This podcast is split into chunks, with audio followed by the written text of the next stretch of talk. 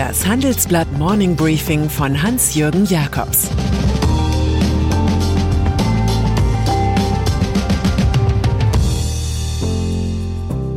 Guten Morgen allerseits. Heute ist Dienstag, der 1. Februar, und das sind unsere Themen. Ausgebremst, der Chip-Deal von Siltronic. Abgebremst, die Innovationsausgaben des Mittelstands. Ungebremst, Partylust in Downing Street.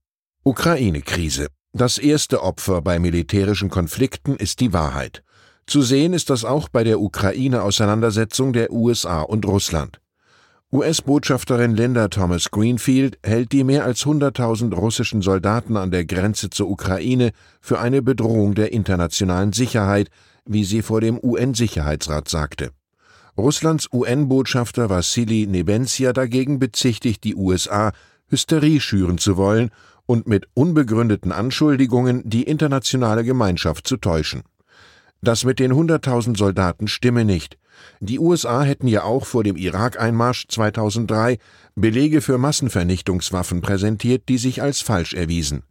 Während sich so in New York die beiden Großmächte beharrten, haben Medien und Oppositionsparteien in Deutschland den einstigen Kanzler Gerhard Schröder als Buhmann identifiziert. Der Aufsichtsratschef von Nord Stream 2 und des Ölkonzerns Rosneft wird als Lobbyist Putins niederkartätscht. Dabei könnte man Schröders besondere Drähte in den Kreml vielleicht noch einmal gut gebrauchen. Waffengewalt. Leider gibt es an diesem Morgen noch ein Schusswaffenthema. Jahrelang haben wir uns über die Schießwütigen in den USA gewundert, wo die Pistole im Halfter zu den Menschenrechten zu gehören scheint. Inzwischen aber häuft sich Waffengewalt auch in Deutschland. Da ist der Tankstellenmitarbeiter, der stirbt, weil er auf Maskenpflicht drängt. Da ist der 18-Jährige, der an der Uni Heidelberg eine Studentin tötet. Und da sind zuletzt zwei mutmaßliche Täter und Wilderer aus dem Saarland, die bei einer Verkehrskontrolle eine junge Polizeianwärterin und einen Oberkommissar mit Kopfschüssen töteten. Einer der Männer wurde noch in der Metzgerschürze abgeführt. Deutschland ist geschockt. Es fehlt nicht nur am Respekt, wie der Kanzler gerne sagt, es fehlt schon an der Achtung vor dem Leben. Übernahmekrimi. Der Geopolitik kann die Münchner Mikrochip-Firma Siltronic nicht entkommen.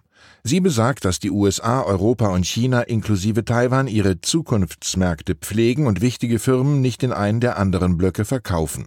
Und so ließ das Bundeswirtschaftsministerium einfach den 31. Januar verstreichen, der letzte Termin für ein Platset zum beschlossenen und von allen Kartellämtern genehmigten Verkauf Siltronics an den taiwanesischen Rivalen Global Wafers. Der Deal ist damit kaputt. Siltronic stellt sogenannte Wafer her, Siliziumscheiben, die das Grundmaterial für Halbleiterchips sind. Hannes Walter von der SPD, Vizechef des Wirtschaftsausschusses, sagt uns, er stehe hinter der Entscheidung. Technologische Souveränität gewinnen wir nicht dadurch, dass wir unser Tafelsilber veräußern. Auch Julia Klöckner, wirtschaftspolitische Sprecherin der Unionsfraktion, stimmt zu. Verhalten reagiert nur der Koalitionspartner FDP.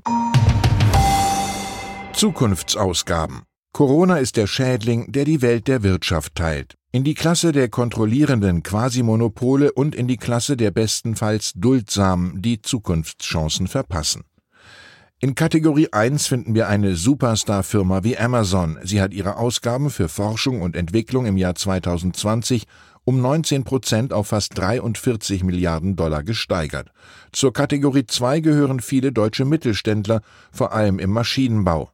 Erstmals seit zehn Jahren schrumpften just im ersten Corona-Jahr die Ausgaben der deutschen Wirtschaft für Innovation um mehr als drei Prozent auf rund 170 Milliarden Euro. Und die Investitionen in Forschung und Entwicklung sanken sogar um mehr als sechs Prozent.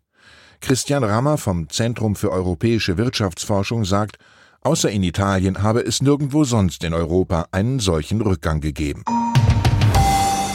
Fachkräftemangel. Okay, die Inflationsrate für Deutschland zeigt für Januar nicht mehr die hässliche 5 vor dem Komma, aber 4,9 Prozent ist immer noch ein alarmierender Wert.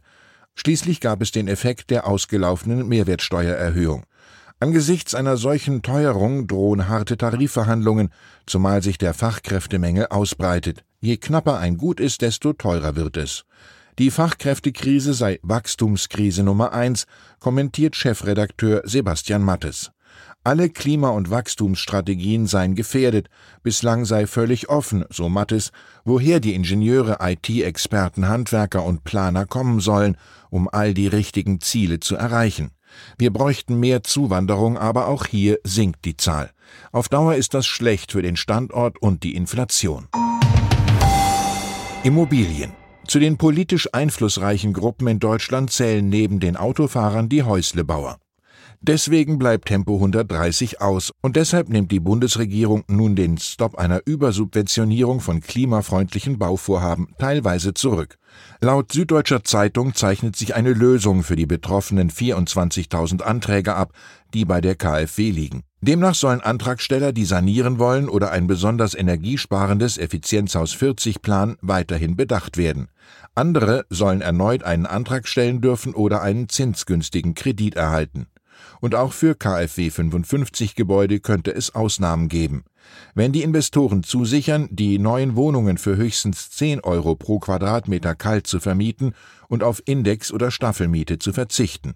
Die Vorschläge sind so kompliziert, dass sie für Robert Habeck keine leichte PR-Wende bedeuten. Partygate. Der Mensch lebt von seinen Assoziationen. Wenn ich aktuell Fotos vom britischen Premier Boris Johnson sehe, höre ich Lionel Richie, der singt in seinem Hit All Night Long davon, dass die Zeit gekommen sei, alle Arbeit wegzuwerfen. Und schon sieht man vor seinem geistigen Auge die Lockdown-Events in der Downing Street, die Scotland Yard derzeit anhand von 500 Dokumenten und 300 Fotos untersucht. Die erhöhten Fäulniswerte im Staat erschrecken Johnsons konservative Regierungspartei, vor allem seine Vorgängerin Theresa May. Immerhin thematisiert sogar ein geschönter Bericht der internen Ermittlerin Sue Gray ein Versagen in der Führung und im Urteilsvermögen sowie exzessiven Alkoholkonsum. Am Ende sagte Boris Johnson im Parlament Sorry. Er versprach, er wolle das alles in Ordnung bringen. Doch diese Party ist noch nicht zu Ende. Und dann ist da noch Christian Seifert, bis vor kurzem als Stimme des deutschen Fußballs gefeiert. Ein Zehner der TV-Vermarktung, der als Chef der deutschen Fußballliga DFL den Clubs Milliardensummen sicherte. Doch nun wird aus dem Fußballmann ein Anti-Fußballmann. Mit Mehrheitspartner Axel Springer baut er in Köln ein Streaming-Portal für Ligawettbewerbe und Events auf. Handball, Basketball und Eishockey stehen im Mittelpunkt, bloß kein Fußball. S-Nation Media GmbH heißt eine Seifert-Firma, Reed Street Ventures die andere benannt nach der Schilfstraße, in der Seifert in jungen Jahren in Rastatt-Ottersdorf wohnte. Der Fußballszene hinterließ er ein Bon mot. Zu glauben, es geht alles weiter wie bisher, das Geld kommt aus der Steckdose und die Bundesliga braucht nichts zu machen, als einfach weiterzuspielen, dürfte sich als Irrglaube herausstellen. Ich wünsche Ihnen einen produktiven Tag. Es grüßt Sie herzlich Ihr Hans-Jürgen Jakobs. Das war das Handelsblatt Morning Briefing von Hans-Jürgen Jakobs, gesprochen von Peter Hofmann.